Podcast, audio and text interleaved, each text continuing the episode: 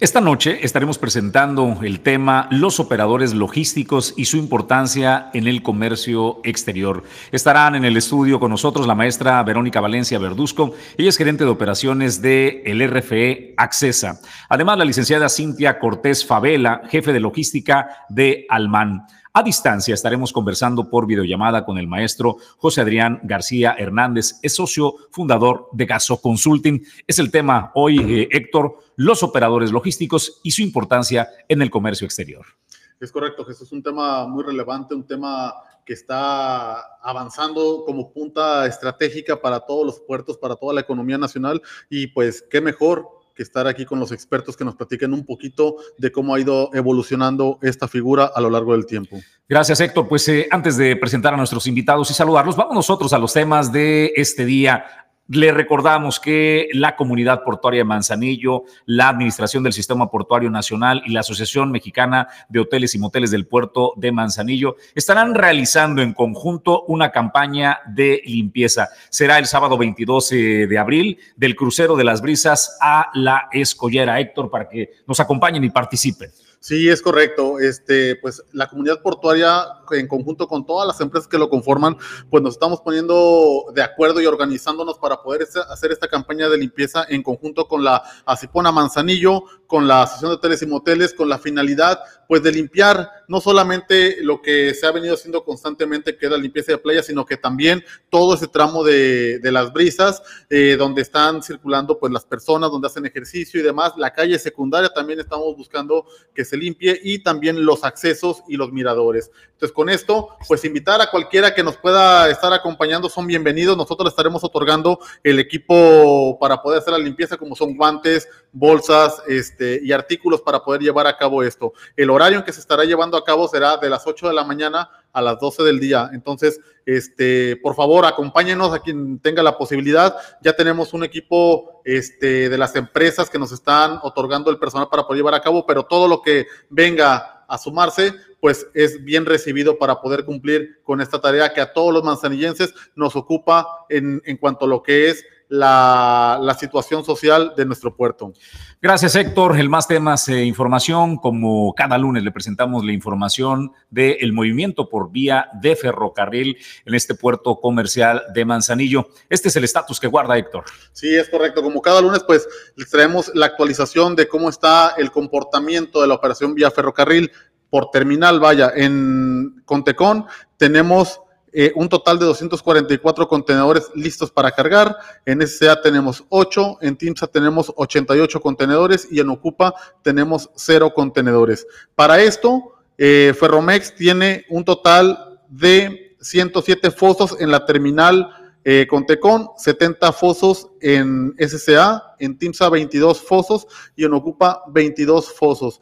Eh, considerando que esto es lo que está físicamente dentro de las terminales, pero fuera, pues tiene un total de 377 fosos para Contecon, 232 para SCA 187 eh, para TIMSA y 7 en Ocupa. Entonces, este, considerar que, que, se cuenta con el equipo necesario para poder lograr hacer ese desalojo, invitando a todos los importadores, a todos los que agentes aduanales que se encarguen de hacer el desalojo de las mercancías de ferrocarril, pues que hagan la documentación necesaria para que estos contenedores puedan ser desalojados en tiempo y en forma y aprovechar pues la capacidad que tiene la misma terminal y la, la línea de transporte de ferrocarril para poder hacer el desalojo efectivo de esos contenedores. Gracias, Héctor. El más información para compartirle a toda la comunidad portuaria de Manzanillo y a quienes nos ven en el mundo, eh, la Administración del Sistema Portuario Nacional y el DIF estatal Colima van a hacer un evento para la celebración de los 500 años de la fundación de la Villa de Colima.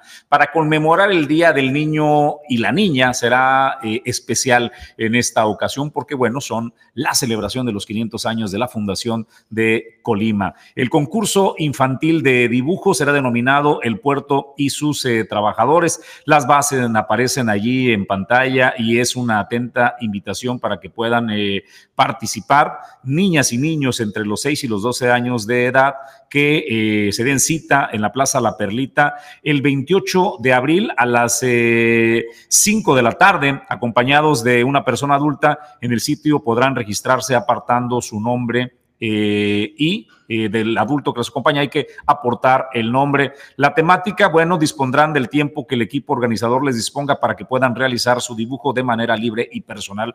Todos los datos eh, los puede usted encontrar en la página oficial de la Administración del Sistema Portuario Nacional, del DIF estatal Colima, también en la comunidad portuaria y en Origen Informativo. Estaremos eh, compartiendo toda la información para que puedan participar.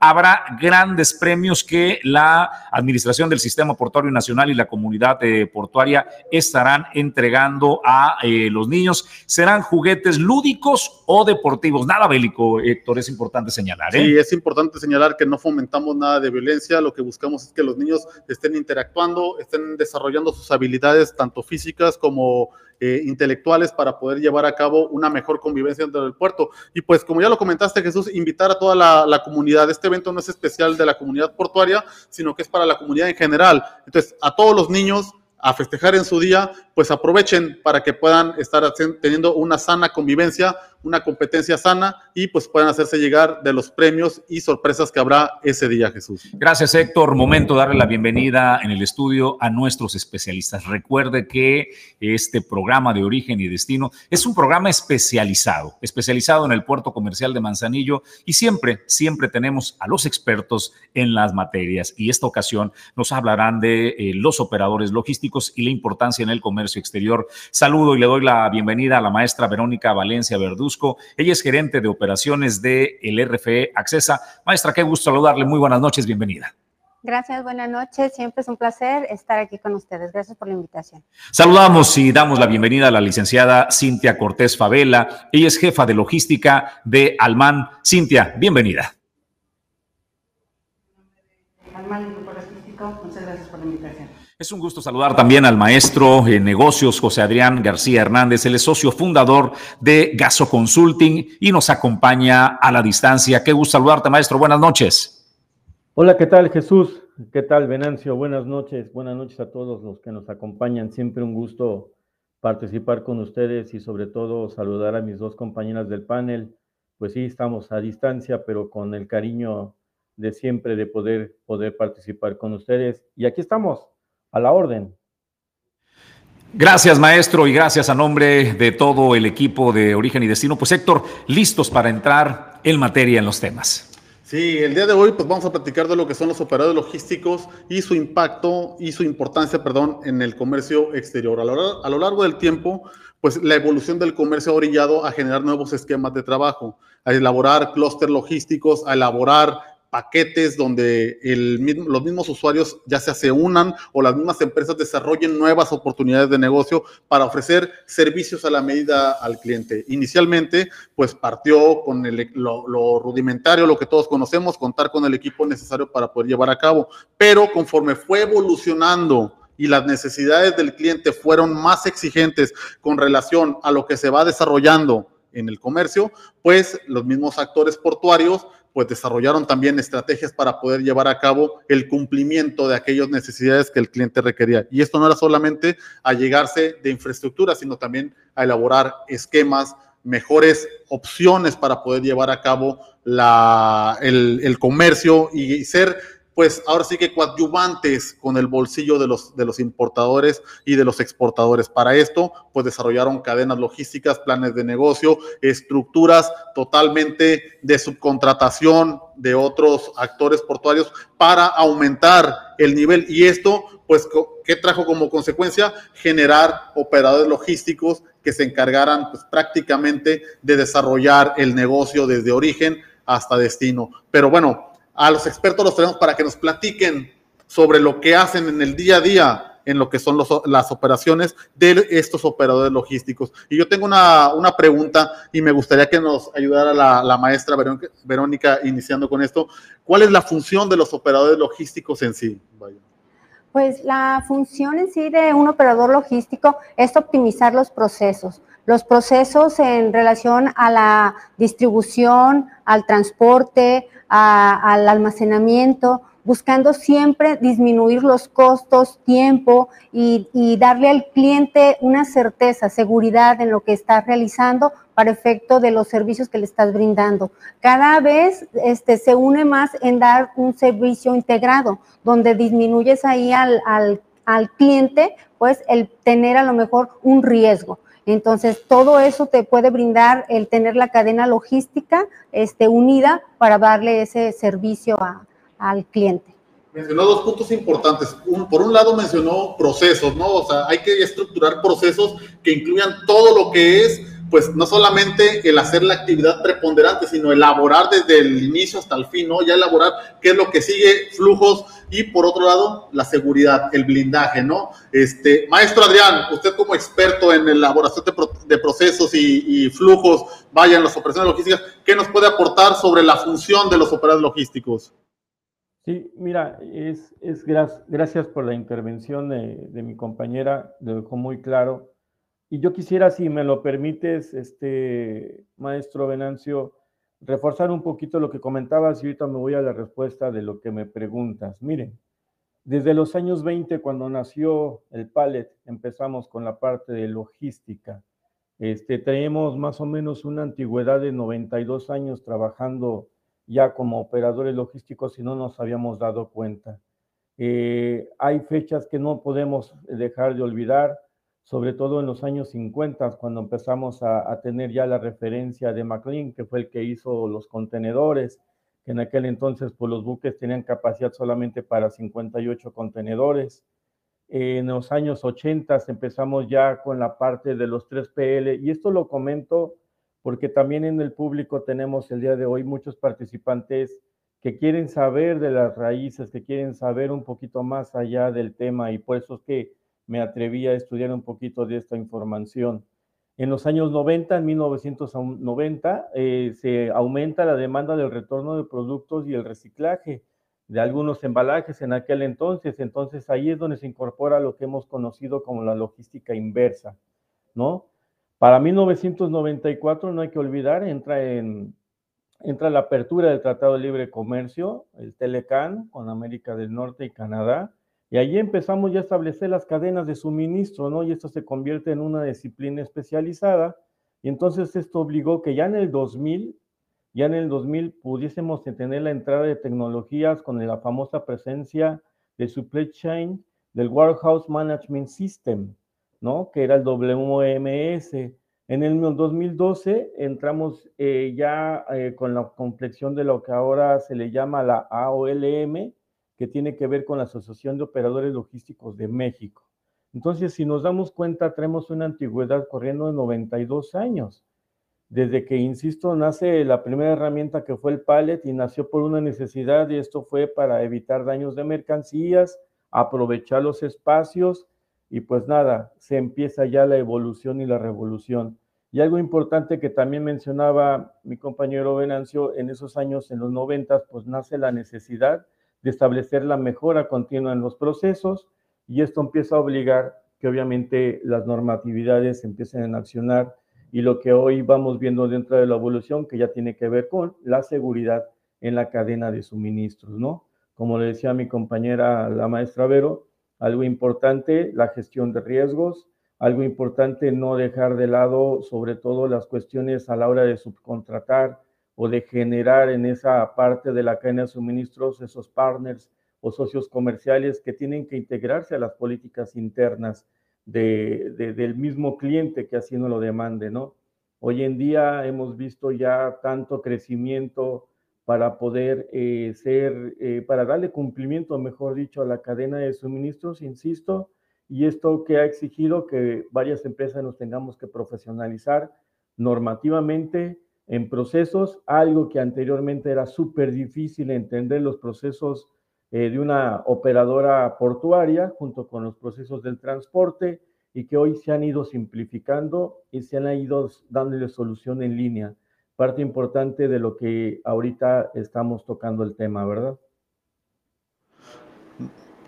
No, pues muchas gracias, este, Adrián, es correcto. Efectivamente, no es algo que simplemente se, elabore con procesos, con seguridad, sino también eh, la intervención del aspecto tecnológico es muy importante para poder llevar a cabo esto, ¿no? O sea, ahora sí que eh, el esquema del operador logístico viene a reforzar lo que es pues las correctas formas de comunicarse entre los actores, ¿no? Para poder llevar esto. Tú bien lo dijiste y bien claro, ¿no? Todo ha surgido de acuerdo a una necesidad, todo ha evolucionado de acuerdo a la necesidad de todos los actores que, y los mismos requisitos y requerimientos por parte de los clientes y cómo es la tendencia del, comercio internacional. Muchas gracias por, por tu aporte. Eh, licenciada Cintia, ¿nos podría ayudar desde su óptica sobre la función de los operadores logísticos? Claro que sí, muchas gracias. Bueno, pues los operadores logísticos tenemos la función de eficientizar, apoyar a todos los clientes en las necesidades que tienen. Evidentemente debemos estar pues muy de la mano con ellos para que los clientes nos sientan como un socio, realmente un, un facilitador para ellos, que tengan la confianza de que nosotros como operadores logísticos somos expertos en poder manejar su carga, en poder manejar su control de inventarios, en poder hacer la distribución de sus productos. Nosotros como operadores logísticos tenemos esa capacidad y esa expertise. Y los clientes, es importante que nosotros seamos esa parte de confianza para que los clientes puedan saber que sus operaciones están seguras, como lo comenta la maestra Verónica, en muy buenas manos y que nuestros procesos son certeros evidentemente, pues debemos estar a la vanguardia como operadores logísticos, lo sabemos todos a través, después de la pandemia, el mundo ha sido otro, de igual forma el comercio exterior, y nosotros como operadores logísticos, pues somos esa parte, ¿no? Esa parte que está siempre al día, siempre un paso adelante para las necesidades de los clientes y sobre todo generando esa confianza en ellos. Muchísimas gracias, eh, Cintia. Maestra Verónica, ¿qué se requiere para ser un operador logístico? Bueno, yo considero que es importante este, la preparación, en este caso encaminada a, los estudios que realicen las personas que intervienen en, en estos procesos y, y también la, la, este, el estar eh, practicando, la práctica. Es muy importante porque en estos medios el realizar la operación correctamente te permite hacer el diseño o, el, la actividad que requiere la mercancía conforme a cada uno de los procesos. Todas las mercancías que, se operan o todo, en este caso, los medios de transporte requieren de una especialización para ejecutar una actividad correcta, siempre buscando dándole, darle ese servicio al cliente donde este, sus necesidades se cumplan. Entonces yo creo que el que las empresas llevemos siempre a la contratación de personas especializadas y que dentro de ese ramo ellos estén en la ejecución de sus procesos practicando, nos va a dar todavía más certeza y más este, amplitud para darle un buen servicio a, a, los, a los clientes que tengamos en nuestro. Cintia, quería, quiere hacer un agregado. Sí, claro. Bueno, evidentemente que necesitamos también tener esa red de proveedores para que nosotros le podamos brindar a nuestros clientes todos los servicios que ellos requieren. Como ustedes bien comentan, cada día es más importante ofrecer servicios integrales a los clientes, que los clientes nos pongan en sus manos la operación y nosotros sepamos manejar todo a través de nuestros socios comerciales, porque evidentemente, pues muchas empresas tenemos la oportunidad de tener varias, eh, varios tipos de servicios, transporte, almacenaje, eh, no sé, opera, representantes en origen, pero es importante hacernos llegar de esos proveedores y sobre todo tener una, una empresa estable, que los clientes tengan certeza de que somos una empresa responsable, somos empresas que les podemos brindar seguridad y la experiencia yo creo que lo hace todo también. Muchísimas gracias. Maestro José Adrián de Gaso Consulting, ¿qué se requiere para ser un operador logístico? Mira, yo creo y, y también convergo con, con, mis compañeras, pero algo importante que yo estaba notando, la capacidad instalada de lo que nosotros podamos ofrecer permite que tengamos esa diversificación en cuanto a servicios, permite que también hagamos eh, esa mancuerna que el cliente espera de nosotros, ¿no? Eh, hoy en día somos más exigidos para cumplir en tiempo y forma eh, todo lo que es referente al, no solamente ya la satisfacción del cliente. Anteriormente hablábamos de mover su mercancía este, y solamente era mover mercancía, hoy hay que optimizar el recurso, la mercancía va a llegar en óptimas condiciones, en menor tiempo, más barato y obviamente de una manera segura. Entonces, todos esos factores empiezan a converger y nos exigen a nosotros como operadores logísticos encontrar esa solución.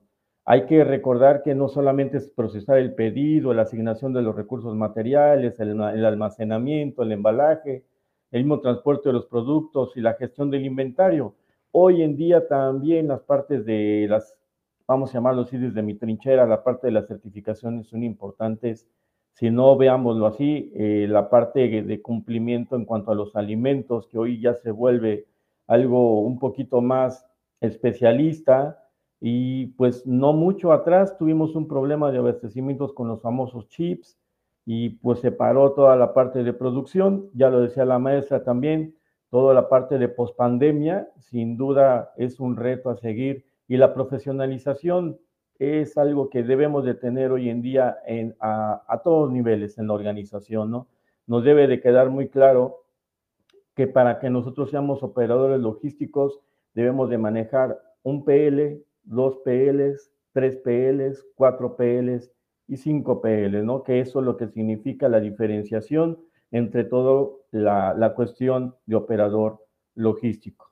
Qué importante eso que comentas, maestro. Este, la clasificación de los operadores logísticos, de cómo se determina, pues de acuerdo al grado de compromiso o de interacción que tienen para poder ofrecer el servicio, qué tanto abarcan de la cadena logística, ¿no? Y de esto yo tengo una, una pregunta, digo, usted que se mueve a lo largo de la República Mexicana, este, por ejemplo, una diferenciación de este, cómo, eh, qué tipo de operador es el más utilizado en los puertos donde se ha encontrado y qué tipo de operador logístico es el que se usa, por ejemplo, en el centro del país, en una zona que no es portuaria. ¿Nos puede ayudar con ese comentario? Sí, claro. Mira, eh, empiezo con la segunda. lo más sencillo es el, lo que es un PL, ¿no? Que ahí se externaliza el transporte, eh, se sigue encargando del almacenaje y de la gestión de pedidos, operaciones, se delega el envío a una empresa con de mensajería Obviamente, este, y esto eh, lo, podemos ir cerrando así de una manera muy sencilla. Eso es lo que se maneja ya en las condiciones en donde está muy limitada la otra parte, ¿no? El 2PL eh, trabaja con el transporte más el almacenamiento, que es lo más común que podemos ver en el momento de contratar un servicio. Y de ahí en adelante, pues empezamos ya con la parte más especializada. Yo te puedo decir y quizás me, pueda yo equivocar aquí con mis compañeras porque ellos deben ser 4PL y 5PL por todo el movimiento que ellos conllevan desde la programación del despacho, que llegue a la, al almacén, se haga la desconsolidación, se haga eh, la revisión, este, incluso alterando un poquito el material de emplaye para hacer nuevamente la consolidación, salir a carretera y observar y respetar todas las normatividades que nos van marcando las mismas autoridades hoy en día, ¿no? Entonces, el 4PL nos habla un poquito más allá porque ya lleva controles de tecnologías de información, porque ya es algo más, este, vamos a llamarlo así, más de seguimiento, dependiendo también la clase de, de mercancía, un poquito más en cuanto a los controles de los famosos inventarios, etcétera, ¿no? Entonces, esa es la gran diferencia que tenemos con las grandes urbes y lo que nosotros podemos manejar desde el puerto de Manzanillo. De acuerdo, muchas gracias. Eh, maestra Verónica, eh, partiendo de la misma pregunta, o sea, ya, ya, sabemos, ya nos explicaron lo que es la clasificación de los operadores logísticos, cómo se integran desde el 1PL, 2PL, 3PL hasta el 5PL, ¿no? De acuerdo al nivel de, integración que existe. Pero en el puerto de Manzanillo, ¿cuál es el, que más utiliza o cuál es el que más vemos aquí en el puerto de Manzanillo? Yo considero que entre el 3PL y el 4PL, como comentaba el maestro, efectivamente, pues aquí ya brindamos otros servicios, o sea, ya entre los servicios logísticos que adicionamos al transporte y al almacenaje, pues damos lo que viene siendo este el control de inventarios, compartido hacia el cliente para ir haciendo entregas este, parciales. Y así también pues esto les da ese beneficio o esa ventaja a los importadores de que le estés este, controlando su, su mercancía y su, su, este, su inventario desde el punto donde tiene resguardadas sus mercancías para efecto de no hacer esa trazabilidad. Entonces yo creo que aquí en Manzanillo estamos en el 3 y el 4P. Sí, fíjate que, que, importante que comenta porque Manzanillo se caracteriza por ser pionero en la estructura logística, en elaborar esquemas nuevos, ¿no? Yo no dudo que en algún momento en Manzanillo se haya puesto a prueba algún esquema eh, de integración y que no, y que en este momento se esté trabajando en nuevas modalidades de, cómo llevar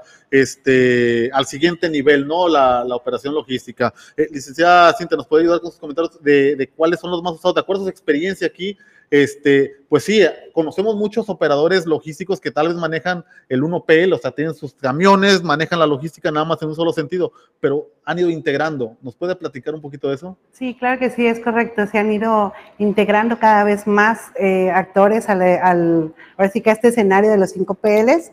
Y lo interesante también en esta parte es que nosotros que estamos aquí en el puerto de Manzanillo, que podemos ser un operador logístico, que tenemos esta facilidad de los transportes, del almacenaje, de poder crear o apoyar a los clientes en los canales de distribución, también somos buscados por otros PLs. Entonces, muchos PLs que también están en Ciudad de México, en Guadalajara, vienen y nos buscan y nos dicen, oye, eh, yo soy un operador logístico, pero no me, me, hace falta el almacenaje. Entonces vamos integrando esas cadenas, ¿no? Que hace ratito comentaba. Y es importante esto porque nosotros podemos ser un 4, un 5 PL y ayudar a uno que es un 3 PL, un 2 PL y hacer esta red que los clientes, sobre todo al final del día, y creo que también algo muy importante es que los operadores ya no nos vemos como competencia, somos realmente todos socios para poder buscar los trajes a la medida que necesitan nuestros clientes y poder dar ese nivel de satisfacción que ellos buscan.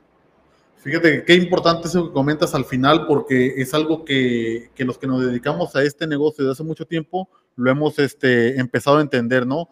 Jesús, anteriormente era yo competía con los mismos eh, empresas locales para obtener el servicio, ahora no, ahora colaboro, ahora trabajamos como estructura, como ahora sí que como complemento uno de otro para dar el servicio final. Entendimos que los clientes son de tal magnitud que a veces no, no solo yo puedo dar el servicio, sino que yo trabajando en equipo, pues nos beneficiamos todos por dar ese nivel de servicio que el cliente espera. Pues sí, el, el más te quiere hacer un agregado, maestra Verónica, adelante. Este, sí, es muy importante eso porque en ocasiones, o sea, lo tenemos que entender como socios comerciales, entre nosotros que estamos dentro del puerto, porque tenemos que tenerle una estrategia al cliente en cualquier situación o esta avenencia que se tenga al momento. Entonces debemos estar preparados y yo creo que la comunidad portuaria en Manzanillo siempre estamos pues a la vanguardia buscando cómo este, hacer esa sinergia con lo que tenemos en infraestructura, en distribución, para efecto de, de pues hacer más de lo que ya tenemos. Y, qué importante es lo que mencionas, porque este, al final del día las empresas se dedican a hacer lo que mejor saben hacer y le dan, en donde tienen la oportunidad, a otros que lo hagan para ofrecer un servicio integral y de calidad, ¿no? Gracias. Eh, con el maestro Adrián, eh, maestro Adrián, preguntarte de los servicios que Gaso Consulting ofrece, ¿cuál es eh, el valor agregado que se aporta desde la experiencia de ustedes a la cadena logística, maestro? Sí, mira, yo creo que mucho del valor agregado lo tocamos hace un ratito y tiene que ver directamente con la experiencia en el sector logístico. le doy mucho valor al comentario que dijo el maestro Venancio porque sin duda Manzanillo ha sido un pionero y ha sabido brincar todos esos desafíos y sobre todo afrontarlo y salir victorioso, ¿no? Hoy podemos ir viendo la mejoría en la tecnología, también en el enfoque logístico, no solamente en las cuestiones de tecnología eh, como ha sido en otros aparatos, vamos a llamarlo así. Y esto que ha incrementado, obviamente, pues ha incrementado la satisfacción de los clientes. De hecho, pues de ahí que no hemos bajado y seguimos aumentando las metas de seguir atendiendo pues millones de ETEUs, ¿no? Entonces de ahí nace toda esta cuestión. Y también algo bien importante, ¿no? La simplificación de los procesos.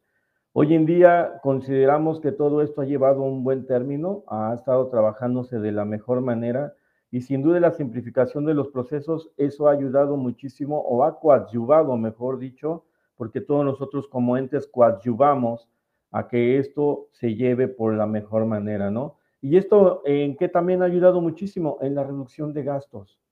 Hoy en día yo creo que muchas de las cuestiones que hemos estado revisando con planeaciones estratégicas, la parte de los gastos se puede decir se trabaja de mejor manera. Consideramos que todo eh, ya tiene un, un, índice de trazabilidad que ha permitido que nos adecuemos a esas grandes transiciones que antes nos costaba muchísimo trabajo, más tenemos más controles sobre los procesos, nos hemos podido adaptar a los cambios del mercado con pandemia y sin pandemia, y esto sin duda seguirá siendo retado en las próximas generaciones, pero todos estos cambios, insisto, convergen en algo bien importante, ¿no? Ya lo decían mis compañeras, la verdad, vernos ya como partners, vernos en, otro escenario y ya no como anteriormente, como esas competencias que no nos llevan a nada sano, ¿no? Los mismos códigos de ética que hoy emanan de las empresas nos permiten adecuarnos a sus políticas y permiten también que nuestras políticas entren en convergencia con ellos y que todo lleve por este buen término, ¿no? O sea, el hecho de que año con año nos estemos retando, eh, retamos, mejor dicho, a, lo que viene, a lo que todavía no hemos podido solucionar, más allá de vernos de un reto de competencia, ¿no? Muchísimas gracias, eh, maestro. Cintia, la misma pregunta, ¿no? Eh, desde los servicios que Alman eh, ofrece, ¿cuál es el valor agregado que ustedes aportan a la cadena logística? Claro que sí. Bueno, nosotros en Alman, como parte del grupo logístico, tenemos afortunadamente una infraestructura que permite a nuestros clientes que les realicemos servicios puerta a puerta. Nosotros realmente podemos realizar desde una recolección en origen y estando aquí en, ya en, en, el país, pues evidentemente la parte del apoyo en, durante la coordinación de su agenciamiento, sus servicios terrestres. Contamos con Transportes Manzanillo, que es una empresa con una flota de transporte que nos permite llegar a cualquier parte del país. Contamos con Alman, Alman con nuestra parte de almacenaje, también contamos con servicios de cross-dock, que también es muy importante para los clientes realizar este tema de eh, sus programaciones de carga, los picking de su mercancía, el embalaje, eh, y también como parte de YA Logistics, parte del grupo logístico, somos esa parte integradora que le permite al cliente realmente sentir la confianza de decir, te pongo en tus manos, aquí está el dato de mi proveedor y me encargo, tú te encargas de todo hasta la entrega. Realmente esto les ayuda porque nuestros clientes, como bien dicen, ellos están enfocados en su venta, en sus clientes y lo que ellos necesitan es tener alguien que los respalde en todos estos procesos. Nosotros como grupo logístico somos esa, esa mano que podemos ser una mano derecha del cliente donde el cliente tenga esa confianza y, esa, y sepa que en nuestras manos, en nuestra experiencia de más de 24 años en Alman, pueden contar con que su mercancía es, tiene una operación segura, confiable y sobre todo que ellos se dediquen a lo que es su negocio y nosotros al nuestro. Muchísimas gracias. Eh, maestra Verónica, desde Accesa, usted está en el RFE, pero bueno, hay más servicios logísticos que ofrece y cuáles son los valores agregados en la cadena logística. Sí, claro que sí. Pues nosotros eh, el valor agregado es buscar una solución al cliente tratar de darle una, un traje a la medida con todos los servicios. Nosotros tenemos este depósito fiscal, área de nacional, recinto fiscalizado estratégico, el centro de inspección, tenemos ya también distribución en Chihuahua y vamos este, ya también para efecto de hacer traslados a Laredo. Entonces, eh, nosotros buscamos mucho la flexibilidad, darle al cliente esa flexibilidad donde él se sienta arropado para efecto de realizar las operaciones. En este caso, la figura del RFE pues les da las bondades de poder tener las mercancías o la permanencia, ¿no? De, esa facilidad del no pago de los impuestos. Este, apenas tenemos este, escasos eh, un mes con el punto de inspección, estamos arrancando también, que, porque nosotros buscamos y creemos y le estamos apostando a, tener todo el circuito. O sea, para con nosotros es importante darle al cliente todo el, el, proceso completo para efectos de poder dar una certeza y a lo mejor en procesos donde tenemos que subcontratar y donde alguno de, lo, de la cadena queda mal, pues también nosotros el servicio que estamos brindando eh, se, se, entorpece en esa, en esa parte. Entonces buscamos mucho nosotros eh, brindar a nuestros clientes, darles eh, todo lo que viene siendo la, la cadena completa para nuestras operaciones.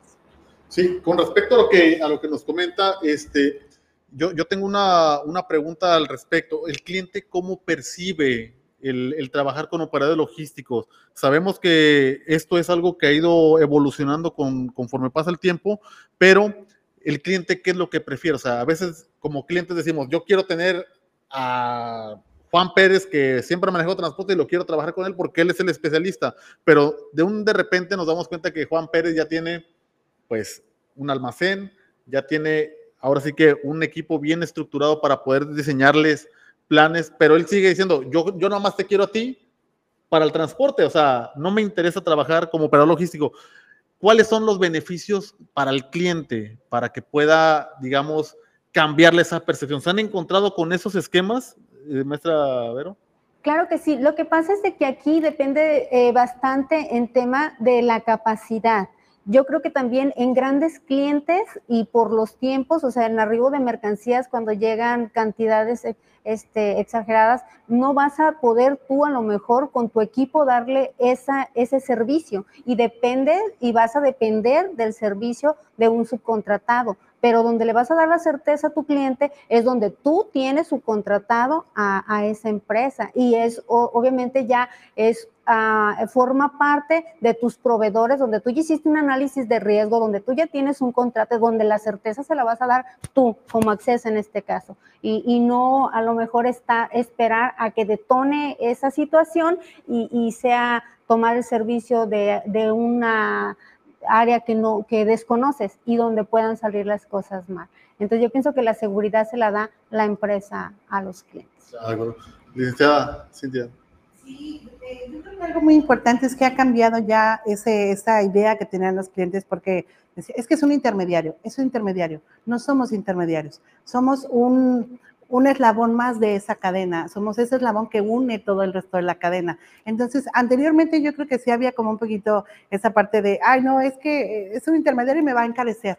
No, o sea, no encarecemos, optimizamos recursos. Nosotros podemos tener transportes donde el cliente lo necesita, podemos tener un almacén donde el cliente lo requiere, para que ellos reduzcan costos, costos, ellos optimicen sus procesos y nosotros poder brindarles ese servicio. Yo creo que ha cambiado mucho esa parte donde los clientes hacen, antes sí había mucho, digamos, esa parte de decir, eh, me va a salir muy caro, pero ahora ya ven la funcionalidad y lo, práctico que puede ser tener un contacto, que ese mismo contacto te diga, ya se le dirige en tu embarque, ya llegó, ya está en despacho, ya llegó al almacén, todo esa, y también una parte administrativa, de decir, oye, pues yo te voy a consolidar todos tus gastos en una sola cuenta de gastos y poderte brindar todo un portafolio de servicios, realmente es lo escuchamos mucho, pero realmente de acuerdo a su necesidad, porque procesos hay muchos, pero cada cliente tiene sus particularidades y nosotros tener esa capacidad de adaptarnos a esas particularidades es lo que hace que los clientes nos den la confianza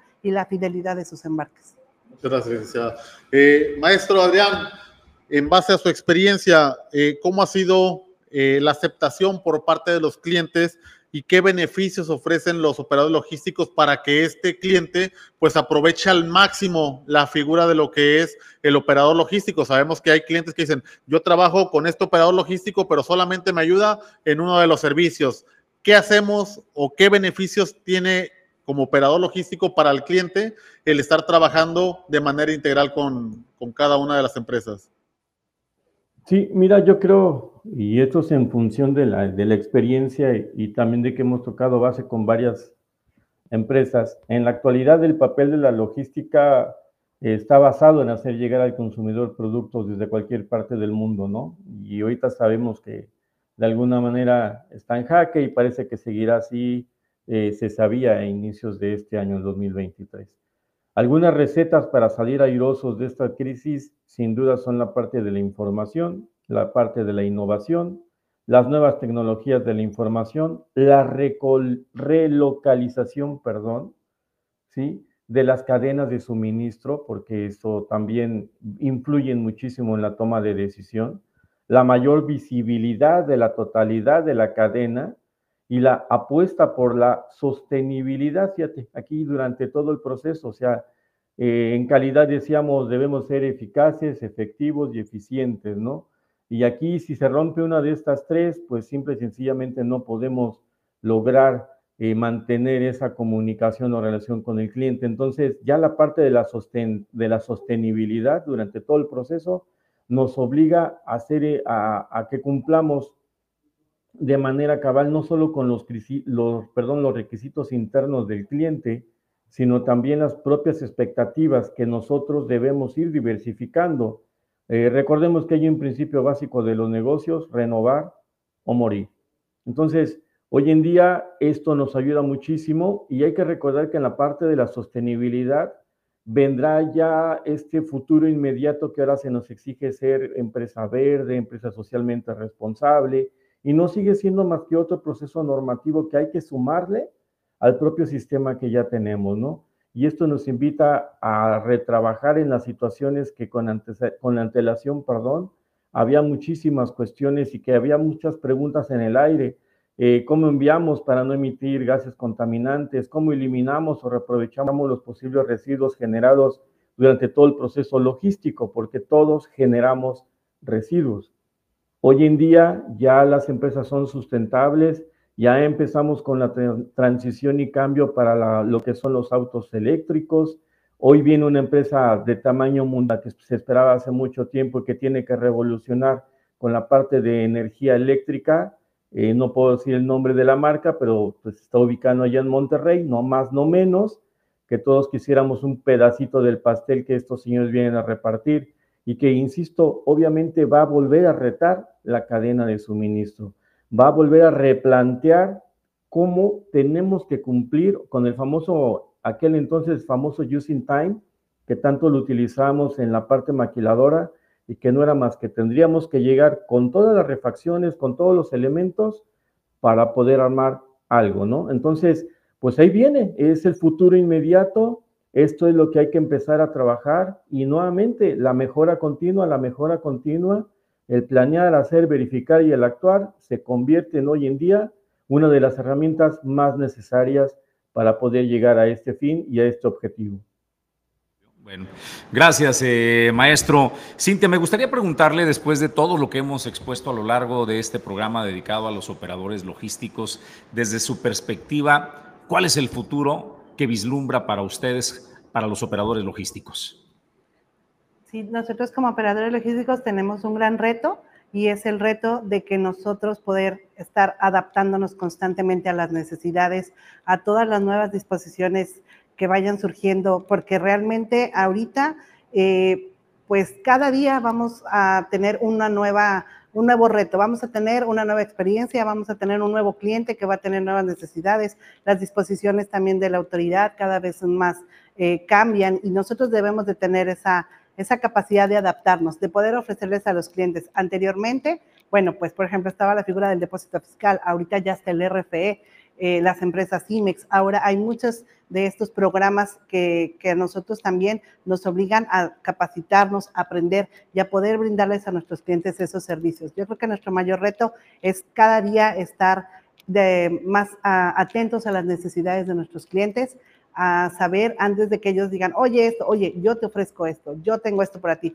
poder nosotros ofrecerles esos servicios que sobre todo con el objetivo de agilizar agilizar eh, las operaciones, brindarle seguridad y sobre todo lo que los clientes buscan siempre, pues reducir costos. Ese es nuestro mayor reto. Muchísimas gracias. Maestra Verónica, ¿qué ve en el futuro, qué vislumbra para los operadores logísticos?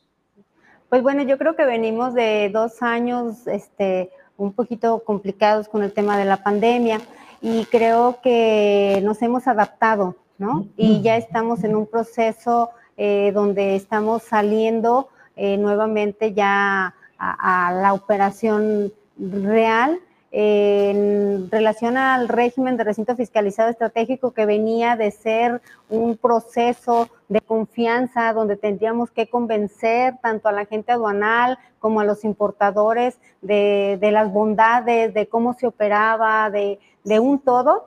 Este, creo que estamos vislumbrando para estas figuras ya algo donde ya, ya no, o sea, ya no se está como de traslado de mercancías eh, donde se veía o las mercancías en abandono o las mercancías que, que incumplían. Y ahora se está viendo como una área de expansión del puerto, o sea, donde el puerto de Manzanillo ya tiene más capacidad de recepción de carga.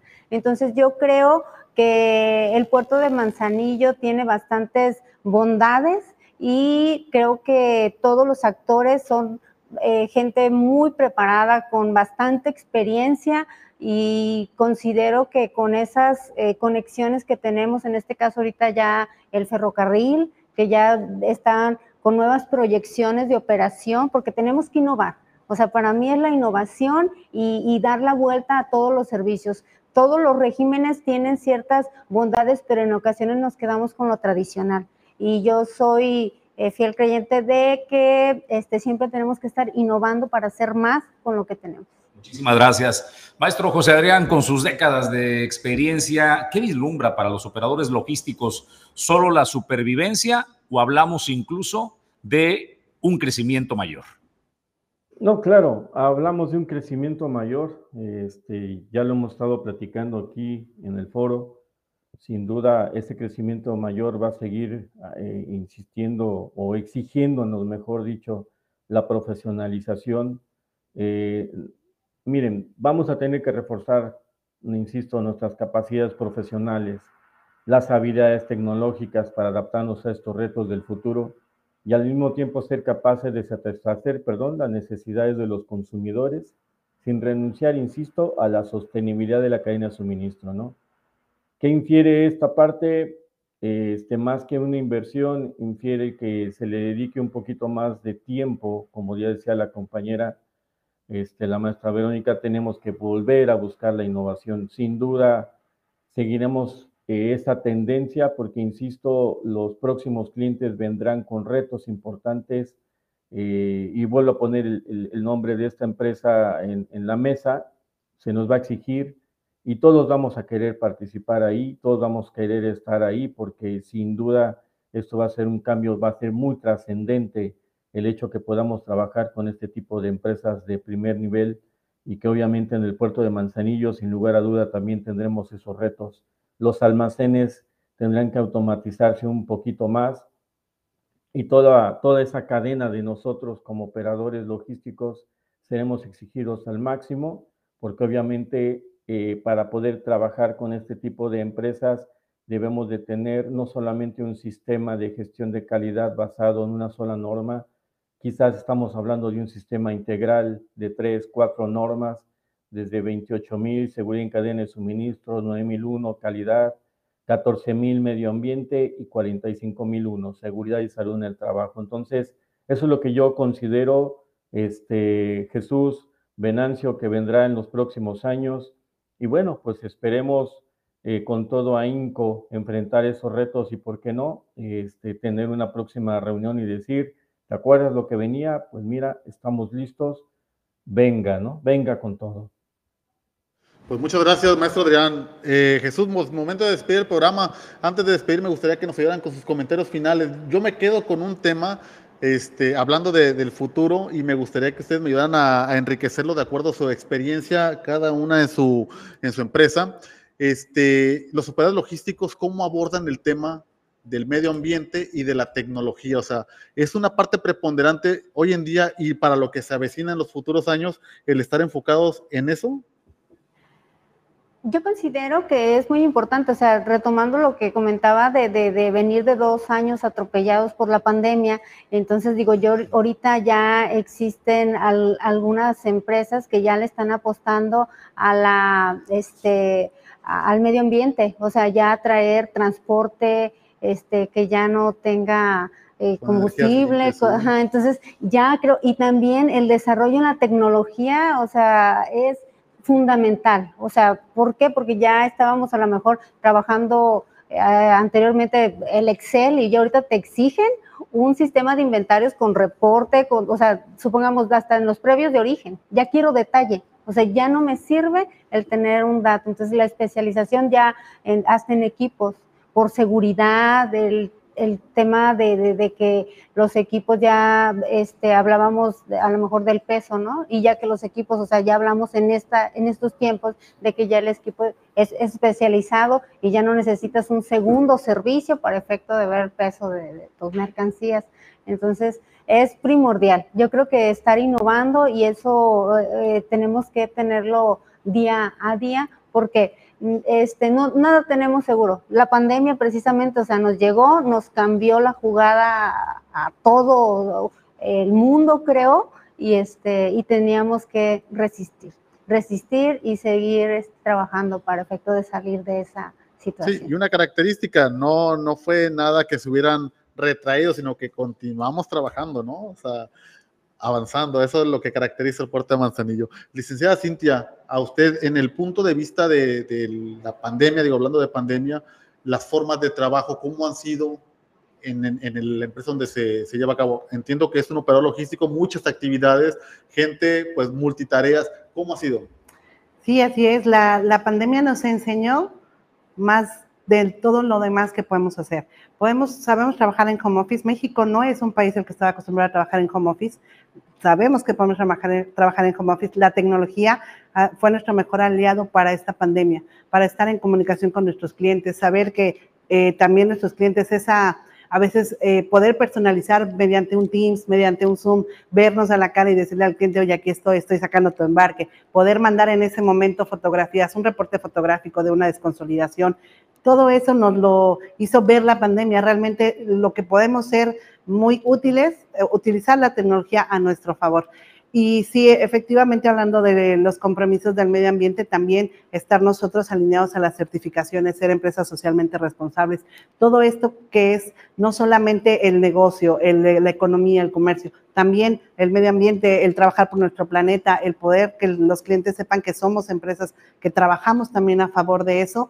Eh, yo creo que todo cuenta, ¿no? Y lo que nosotros tenemos que hacer y hemos hecho durante toda esta pandemia ha sido sumar porque debemos de sumar, sumarles a nuestros clientes nuestros servicios, sumarles nuestra, nuestro compromiso con ellos.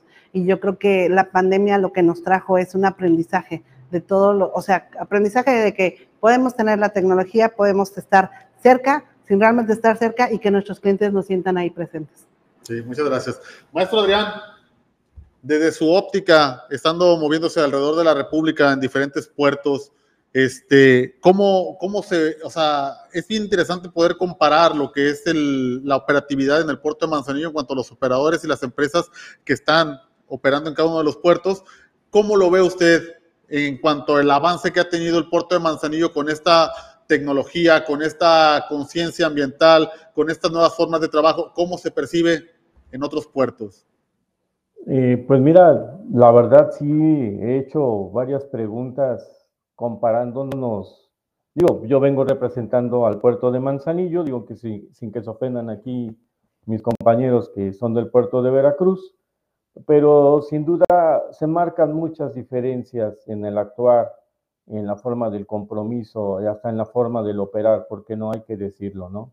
El puerto de Manzanillo siempre ha sido una distinción y, la verdad, este, partes de las innovaciones que nosotros hemos realizado acá, cuando nos hemos platicado aquí con los compañeros, pues son bien recibidas, se dan cuenta de que hay maneras de poder hacer las cosas diferentes con el mismo recurso, pero que sin duda esa apertura también nos conviene a todos. Digo, en la nación seguirá siendo un incentivo que nosotros podamos operar y estandaricemos formas de operación, porque a final de cuentas hay que recordarlo, o sea, en el mercado globalizado, la mercancía que llega a un puerto y llega a otro, pues a veces no es la diferencia, pero la forma en operarla, la forma en la conservación este, de ciertos factores que debemos de cuidar de las mercancías, sí, de, sí son diferentes, ¿no? Y yo quisiera agregar dos cuestiones nada más que se nos estaban pasando un poquito. La digitalización y la automatización de los procesos logísticos esas tecnologías hoy en día deben de estar, además de la expansión, perdón, de la expansión del e-commerce. El e-commerce ahorita todos sabemos esa tendencia que pues ya hay mucha gente que se queda en su casa y espera que llegue el producto terminal a su casita. No menos pues hay tantas empresas que hoy en día retan las cuestiones logísticas internas, un, un PL, un 5PL, lo que hemos platicado ahorita, y que sin duda esto también hay que decirlo dentro de la cadena de suministros ha sido una gran solución. Los almacenes, hay almacenes que deben de ser esos almacenes este, más, eh, vamos a llamarlo así, más rápidos, más ágiles, incluso para poder mover mercancías en urbes tan complicadas como la Ciudad de México y como las otras ciudades del interior de la República. Y ahí está el reto, ¿no? Entonces, pues nada, seguir, seguir sumiendo como un operador logístico y siempre, como lo diría la calidad, superar las expectativas del cliente, ¿no? Y para adelante. Pues muchísimas gracias. Eh, queremos agradecer la presencia hoy en el estudio de la maestra Verónica Valencia Verduzco, quien es gerente de operaciones de RFE de Accesa, a la licenciada Cintia Cortés Favela, jefe de logística de Alman, y a la distancia al maestro de negocios José Adrián eh, García Hernández, socio fundador de Gaso Consulting. Nosotros, momento de agradecer el enorme favor de su atención al maestro Héctor Osiris Venancio Pimentel, director de la Copoma. Como siempre, maestro, gracias por acompañarnos. Muchas gracias, Jesús. Pues un tema muy, muy importante, un tema muy relevante, un tema que da para estar más tiempo platicando sobre cómo está evolucionando la actividad comercial, la actividad del comercio exterior aquí en Manzanillo. Ya lo vio, tenemos a los expertos aquí. Cualquier duda o aclaración, pues lo pueden estar haciendo llegar a las, a las diferentes páginas de la comunidad portuaria de Manzanillo o si ocupan información de alguna de las personas que estuvo aquí para poder asesorarse y poder tener algún aliado estratégico, pues con mucho gusto en la comunidad portuaria de Manzanillo los estaremos atendiendo. Origen y Destino es una producción de la comunidad portuaria de Manzanillo y Origen Informativo a Pedro Romírez en la producción adjunta. Gracias, Ulises Quiñones en la producción general.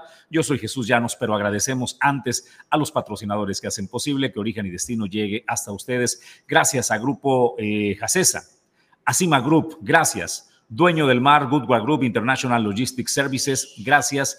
Y a Geotrox, especialistas en rastreo satelital. A nombre de todos ellos, hasta el próximo Origen y Destino.